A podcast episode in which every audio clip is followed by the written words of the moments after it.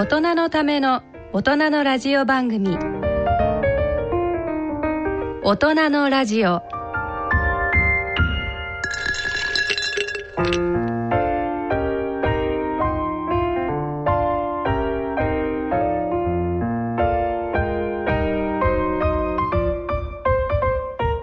皆さんご機嫌いかがですか？安倍賢人です、えー、今回はですね医療系の総合大学昭和大学に伺いましてですね。理事長先生でいらっしゃいます小口克二先生を訪ねてお送りしてまいります。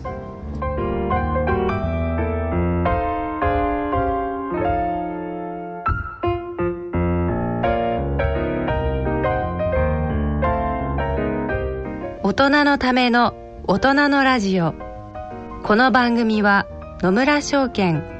ほか各社の提供でお送りします。野村。第二の人生に必要なのはお金だけじゃないから。ゆったりとした旅を楽しみたい。健康はもちろん若々しさもまだまだ保ちたい。住まいをもっと快適にしたり相続のこととかもしもの時のことも考えておきたいセカンドライフのために知りたいことってたくさんありますよね。あなたのハッピーなセカンドライフのために野村証券の本支店ではさまざまなスペシャリストを講師にお招きして野村のハッピーライフセミナーを開催しています。詳細はウェブで「野村のハッピーライフ」と検索してください。なお当セミナーではセミナーでご紹介する商品などの勧誘を行う場合があります。それの村に来てみよ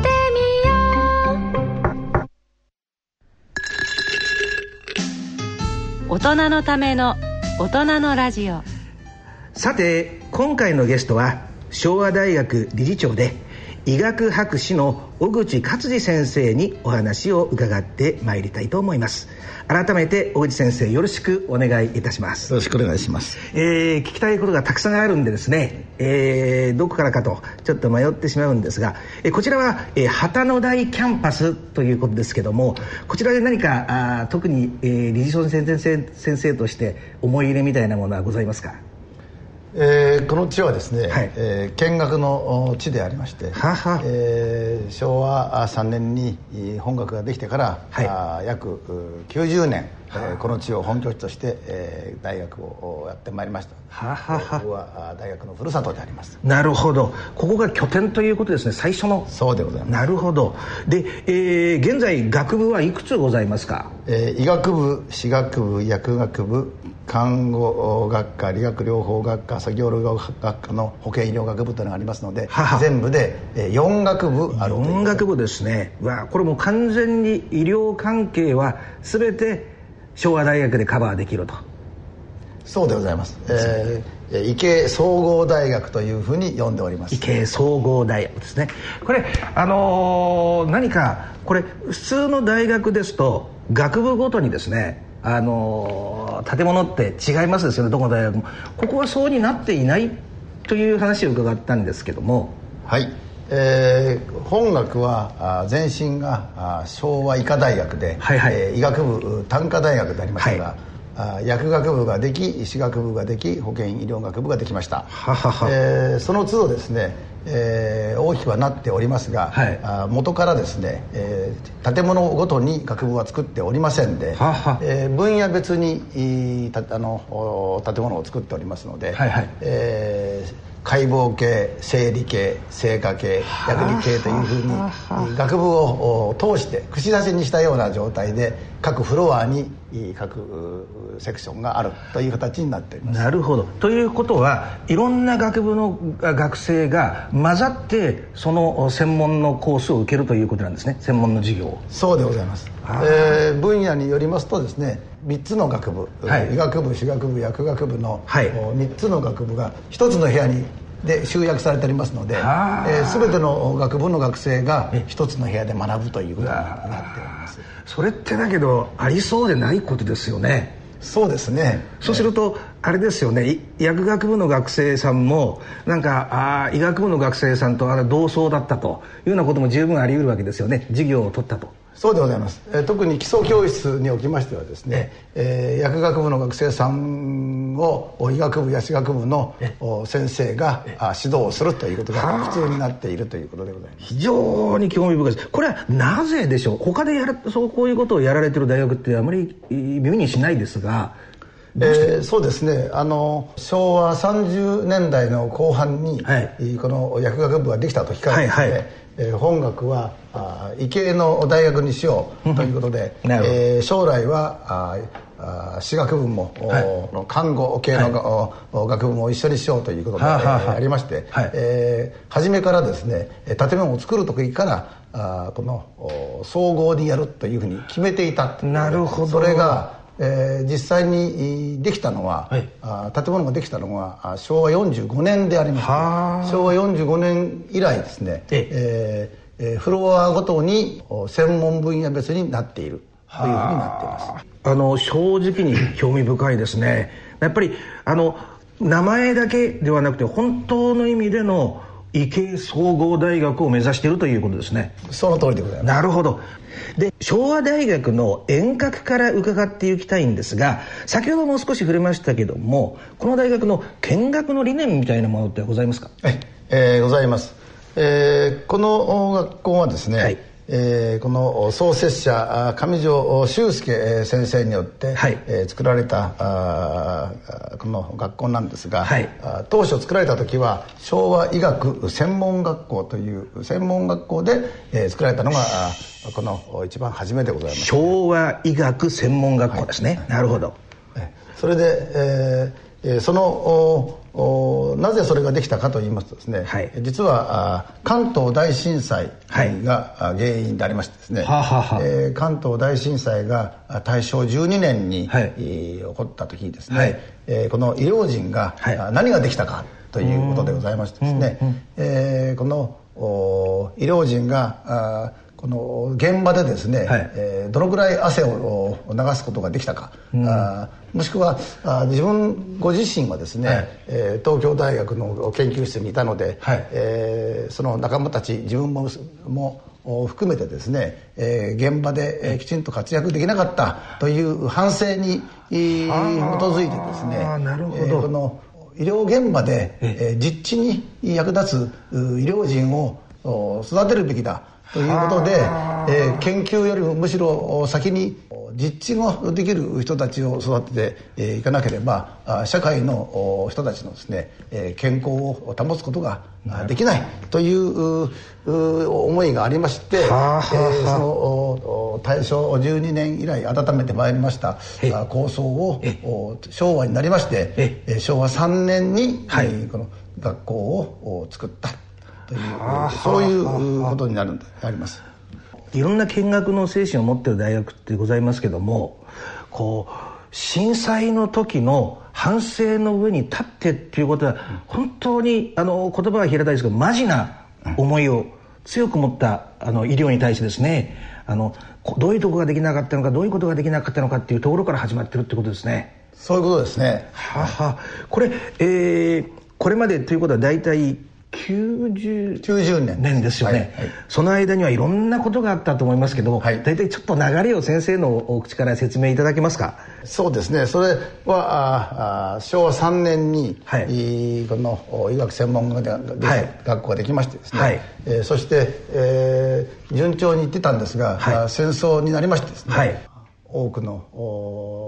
校舎等が被害を受けまして。あそうです、えー、それで、えー、その後戦争が終わりましてですね、えー、昭和医科大学という名前で短科の大学をしました。その時も見学の精神は一緒でございましてですね、はい、社会に役に立つ医師の養成ということでございましてですね、はい、見学の精神と言われている言葉はですね、市政一貫という言葉でありまして市政一貫、えー、真心を尽くして、えー、立ち向かいなさいというなるほど。そういう言葉でございまして、はい、えー、それが残した言葉でございましてね。でこれはいまだに必ず入学から卒業まで毎回市政官ということを言っているなるほど。でございます、えー、はは、えー、その後どんな展開になっていくんでしょう？はい。で昭和39年になりましてですね、はい、2代目のですね、はい、えー、創設者2代目の上条和也先生がですね、はい。えー、この短歌の大学から医系の総合大学を作ろうというそういう構想を提唱なされてですね。なるほど、えー、まずは薬学部を昭和39年に作ったと、はいはい、その時に昭和39年に作った時に、えー、学校名を昭和医科大学から昭和大学に校名変更したということでございます。それはもう明らかに総合大学を意識してのことですよね。そうでございます。なるほど、で、えー、薬学部ができました、はい、その後トントン拍子で行くわけですか？トントン拍子じゃなかなか行きませんでした、えー、えー、えー39年にできまして、はい、で今ああある大きな建物はですね、はい、えー、1号館というんですが、はいはい、それを作った時にはあもう45年にでき昭和45年にできたんですが、はい、その時にはもう私学部の分もできてましたけども、はいは実際に私学部ができたのは昭和52年でした。でなんとかああうまく手続きをクリアして、はい、で、薬学部、えー、薬学部私学部。私学部と続いて。で平成にななってからあの保健医療学部ができましたのではあ今はあれでしょうか、えー、学生さんの所属数で言いますと、はい、どの学部が一番多いんでしょう？えーと、薬学部が一番多い、ね、ああそうなんですね、えー、1学年の数があ学生数が多いですから、はえ定員が多いですから。はいはい。まあ社会的なニーズもね、はい、薬剤師さんも多いですからね、なるほど。でもこうした歴史の中で、えー、小口先生、えー、ご自身は現在理事長職ですけども、はい、いつ頃から大昭和大学にはあ関わるようになったんでしょう、えーと、私はあ昭和44年の昭和大学医学部入学ではえー、昭和50年卒業でございます、ね、はあ、そうですか。じゃあもう本当に生え抜きという言葉が。そうですね。大学全体のあの歴史の半分ぐらいは見ているというああなるほど。もうだから全てあそこがどうなってるかあそこにトイレがあってとか 全てくまなく知ってるというわけですね。まあそこまでは分かりませんけどもよく知っている方である。ああというともうその90年の間にはかなりなんかああ社会に多くの人材を輩出されていると思いますけど、うん、どんな方がいらっしゃるんでしょう？そうですね、まあ、あの医療現場で活躍している方々が地域の、方々が多いので、はい、えー、全国的にっていう方はそんなにいらっしゃらないかもしれませんが、はいはい、あ例えばあの高須クリニック院長の高須先生でありますとかあの精神科医で随筆家の斉藤重太先生で、はい、ありますとかあ、まあ、前いらした教授ではですねあの小説家の岡井隆先生、えー、最近若い人ではですね演劇作家の谷尾九郎さんとでございます。はあ。ただあれですよね理事長先生。そうした著名な方も大事ですけども大事に思ってる方は違うわけですよね。そうですね。やはり地域で、ええ。ー、人々のために尽くす人を育てるのが目的でやっている学校でございますのでなるほど、えー目立たなく地道に、えそのしかも堅実に地域のための方のために尽くしている方が私は一番いいと思ってます。いやこれはあの 聞いてるリスナーの方にぜひともお伝えしたいんですけどね。あの必ずまあ番組のちょっと前に打ち合わせをしたりするんですけど最初に出てきた言葉がですねあの有名な方有名人を輩出するんではなくてしっかりとした地域医療人を作りたいっていうことを最初に出てきたのでですね私のもちょっと心を打たれたと言いますか。どうしてもここだけは外せないという、私がお聞きしたい点がありまして、えー、この昭和大学には富士吉田キャンパスという特別なキャンパスがあるとい。うことなんですがこれちょっと理事長先生のお口から説明いただきたいんですが、はい。えー、この富士吉田キャンパスではですね、はい。えー、1年生だけなんでありますが、はい、全寮制度になっておりましてですね、はいえー、各部屋にですね、学部の違う者たちが集まって1年間寝食を共にするというそういう生活をするということになってまして。1年生は全員なんですね。全員です。全ての学部が。全ての学部。あすごいですね、えー、約 1, 1年生が600人おりましてですね、はあはあはあ、この600人が全員4人ずつの部屋に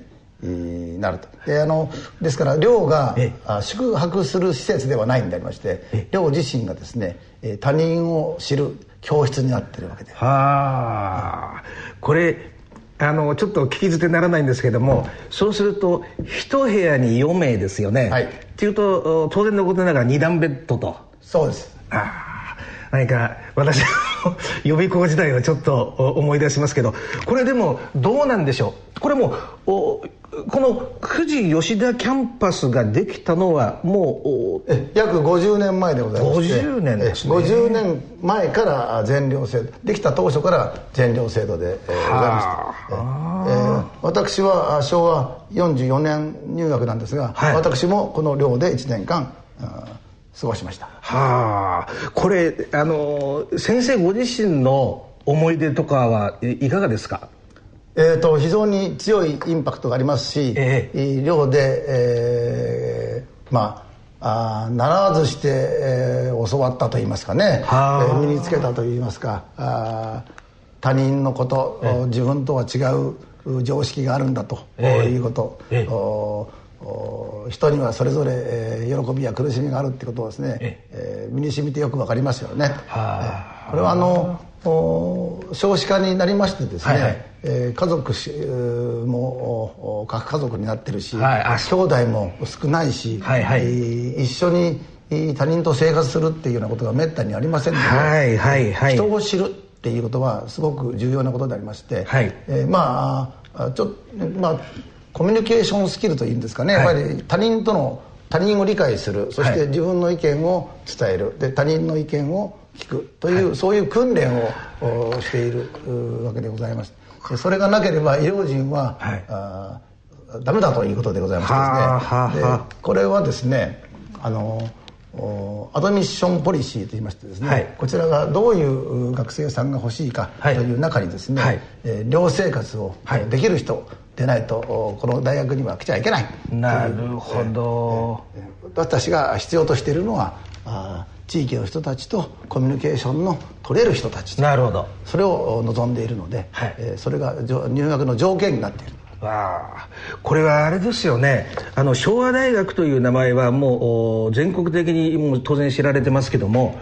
昭和大学の1年目1回生が全員全寮制っていうのはおそらくリスナーの方ご存知の方はほとんどいらっしゃらないんじゃないでしょうかね。そうかもしれません。ああ、うん、興味深いですね。これあの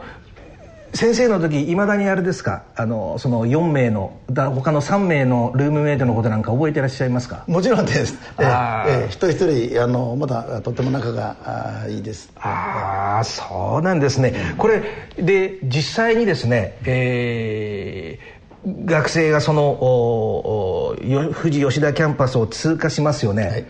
どんな効果が伺えてますか？えーとですね、ええ、これはあの先ほど申し上げましたように、はい、今あの他人を知る人間を知るっていうのが、一つですね、はい、それからいろいろなあの学部の人が一緒にいますので、はいはい、えー、自分とは違う道を進むそれが進むわけですね、はいはしかし最終的にはですね、はい、病院でまた会うわけでございます、ね、はははえー、そこで、えーえー、チームを作ることができる、はいはい、ですから習わずしてチーム医療ができるなるほど、えーえーえー、他の職種を理解できるということが、はい、ありましてですね、ええ。えー、私ども大学を卒業した人は比較的そういう意味ではですねスムーズに病院の中でですね、はい。えー、この活躍することができるっていうふうに聞いております、はあはあ、これはでもあれですよね。非常に大切なことですよね。あの私海外経験があの多少あるんですけどもあのアメリカの医療と日本の医療って比べるとどうしても日本の医療っていうのはお医者さんがこのボス山のね、えー、トップでで、えー、まあ白を黒といえば黒になってしまうっていうところは絶対否定できない部分がまだ風潮としてありますよね。ですけどこのアメリカを特に意識したとかそういうんじゃなくてその、あの昭和大学イズムを貫いてきた時にあのアメリカではやはりチーム医療っていうのがですね非常にもう貴重となってましてそれとくしくもぴったりと一致するっていう感じがしてちょっと感銘を受けますね。そうですね。であの1年生の時から授業もですね学部横断型の講義が多くてですね、はいはい。はい、えーと、同じ学部ごとの授業だけでなくてですね、はい、えー、学部の人たちが混成しているそういう授業がありまして、はい、まあ、そこではチュートリアルをしたり、はい、アクティブラーニングを、するというのがありましてですね。でそれは実は卒業まで毎年あるんです、は1年生でそれを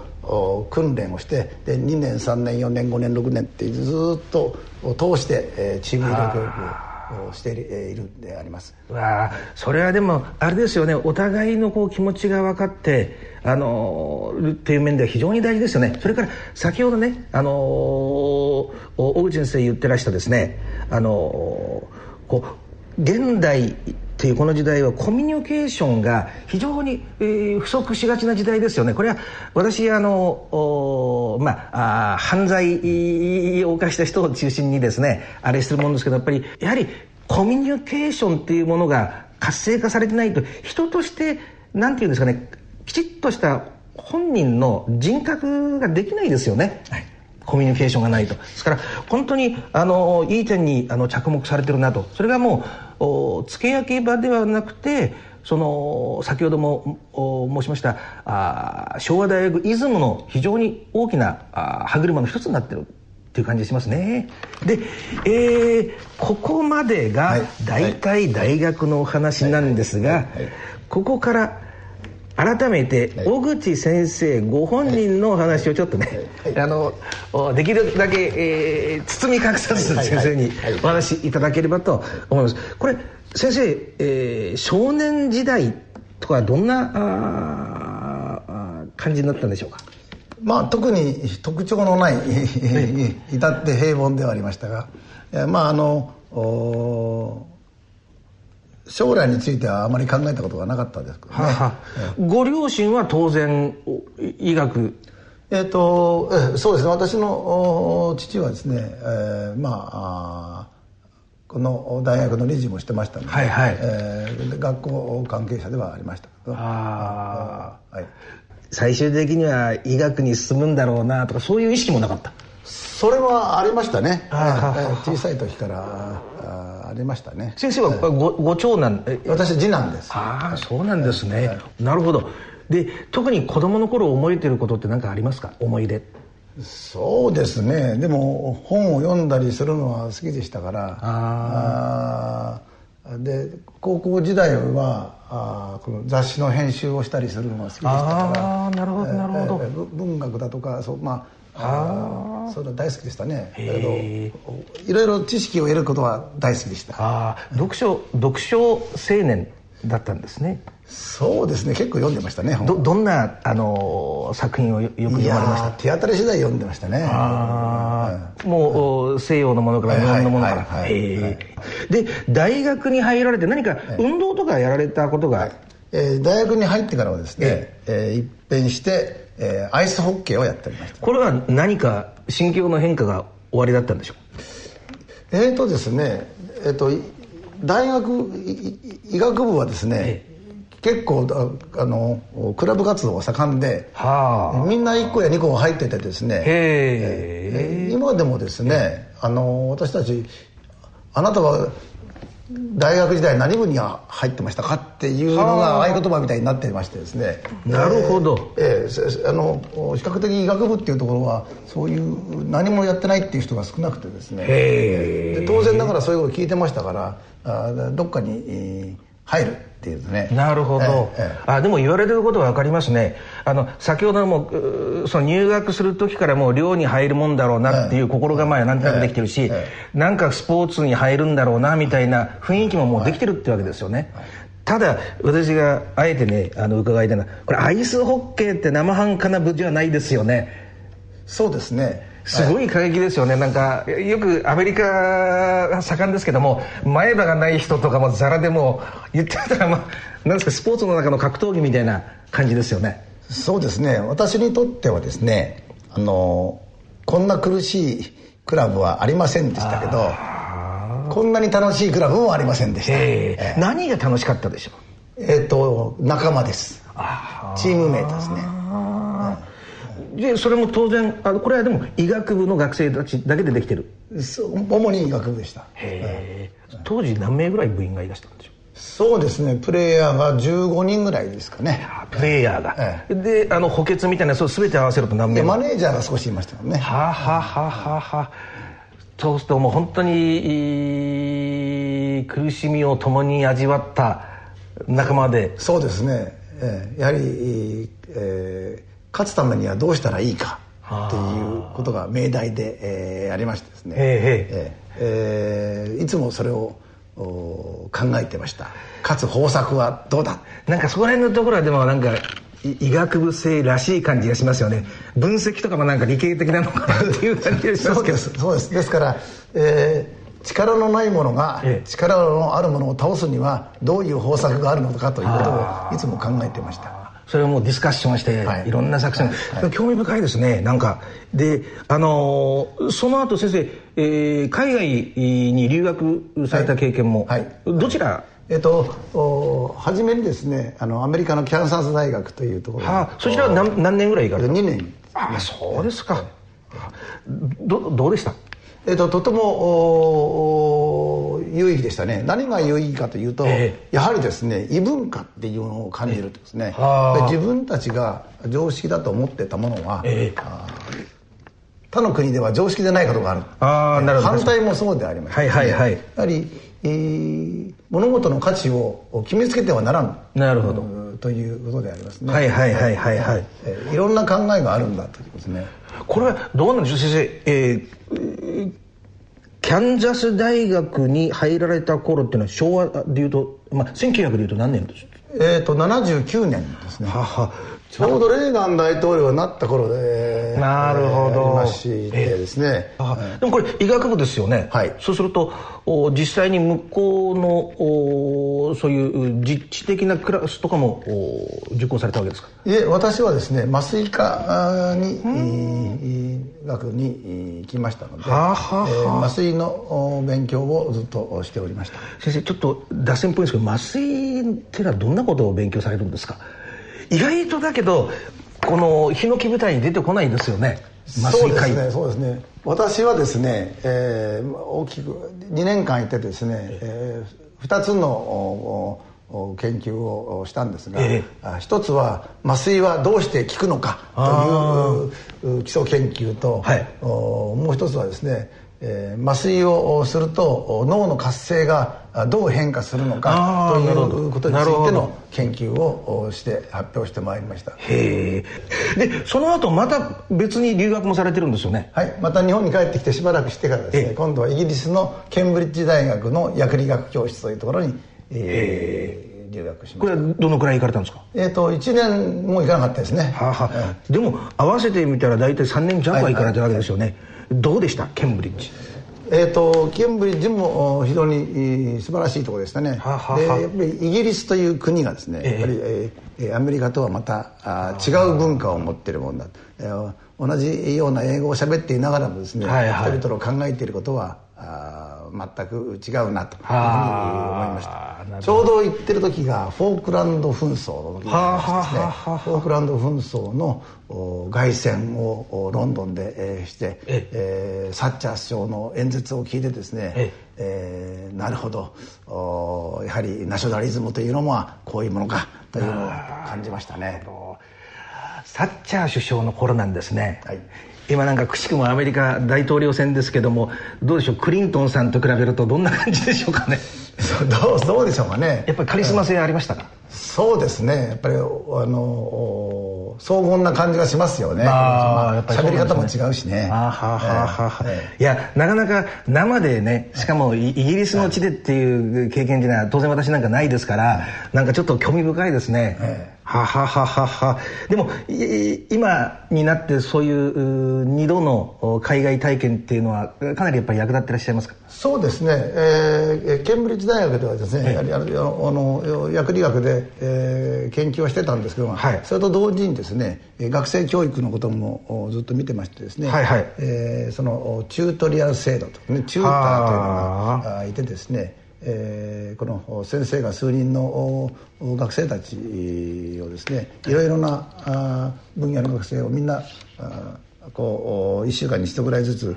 集めてですね、えー、個別指導していくというやり方を見てまいりましてですね。ででこのやり方はですね実はあの昭和大学前からやってることなので、まあ、あのケンブリッジの方があこのご本家でございますので、ね、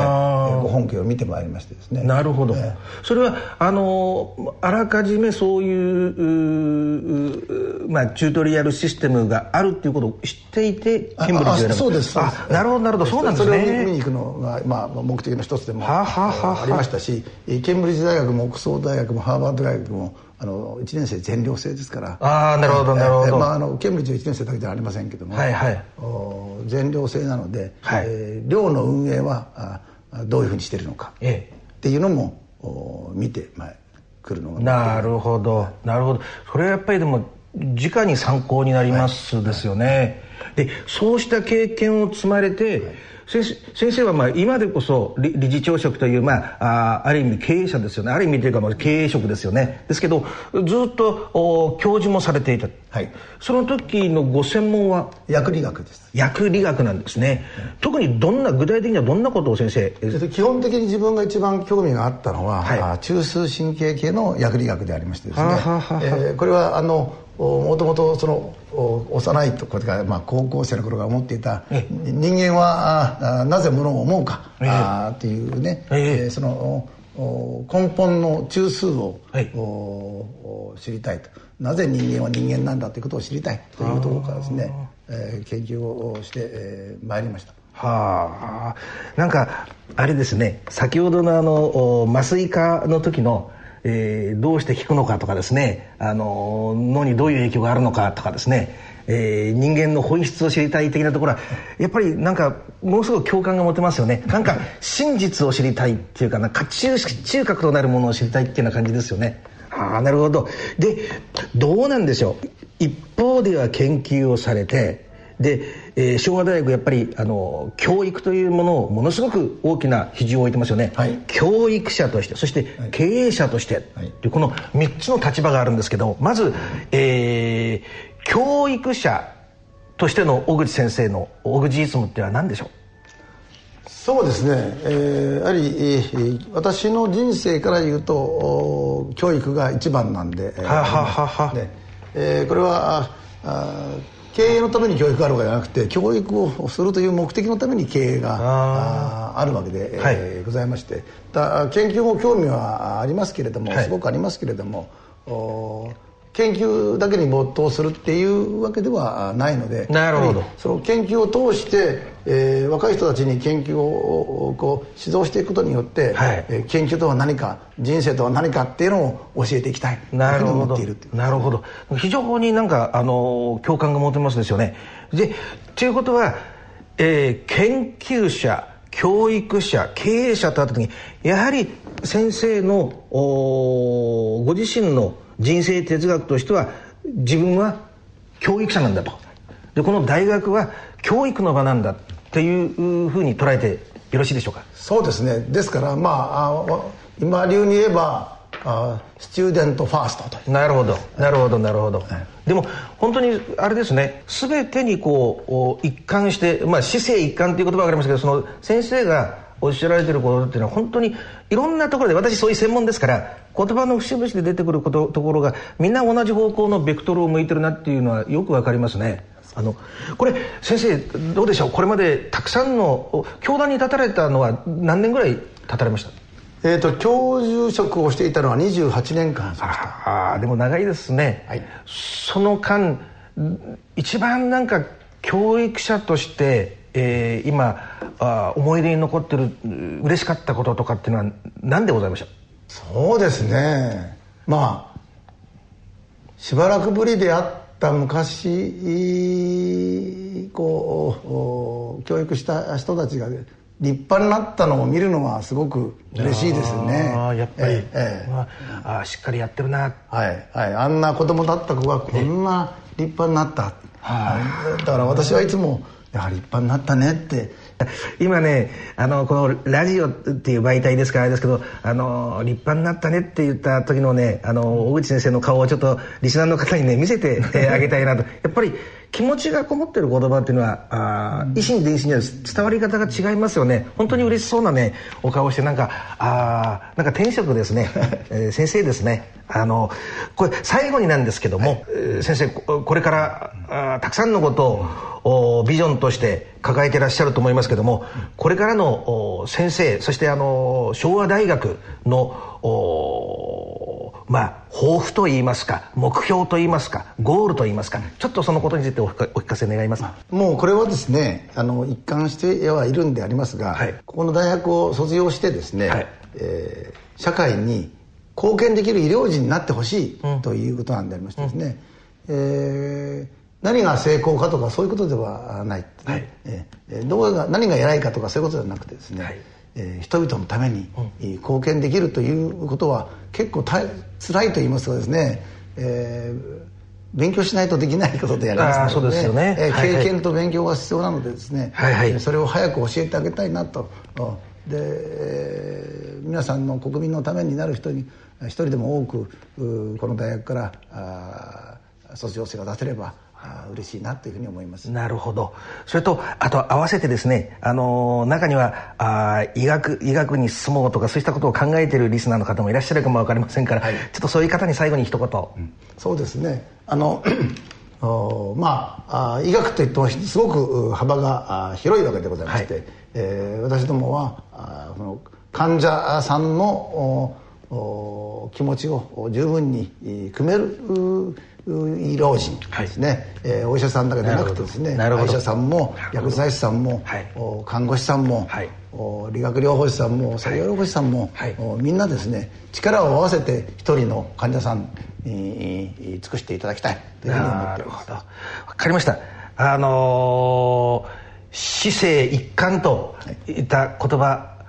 本当にね、えー、至る所で何かその思いがですね伺える感じがしましてそしてあの昭和大学としてまた小口勝次先生としてしっかりと委ねることのできる医療人を育てていきたいということですね、はい、え今日は本当に貴重なお話、えー、ありがとうございました。どうもありがとうございました。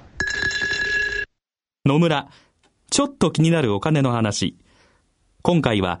少子高齢化です。お母さん新聞読んでるけどすごい記事があるよ。何ですか？内閣府の平成26年版高齢社会白書によると、50年前には日本ではおよそ10人で1人のお年寄りを支えていたけど、2015年には何人で1人のお年寄りを支えていると思う ?7 人くらい？とんでもない。なんと2.3人。2060年になると1.3人という予測だ。現役世代が納めている保険料で年金支給を賄っていますから、あらら、少子高齢化の進行はまずいですね。もう年金だけには頼れないのかもしれないね。うちでは年金どころか、あなたも頼りにならなさそう。お金に関するご相談は、お近くの野村証券へどうぞ。それ野村に来てみよう。大人のための大人のラジオ。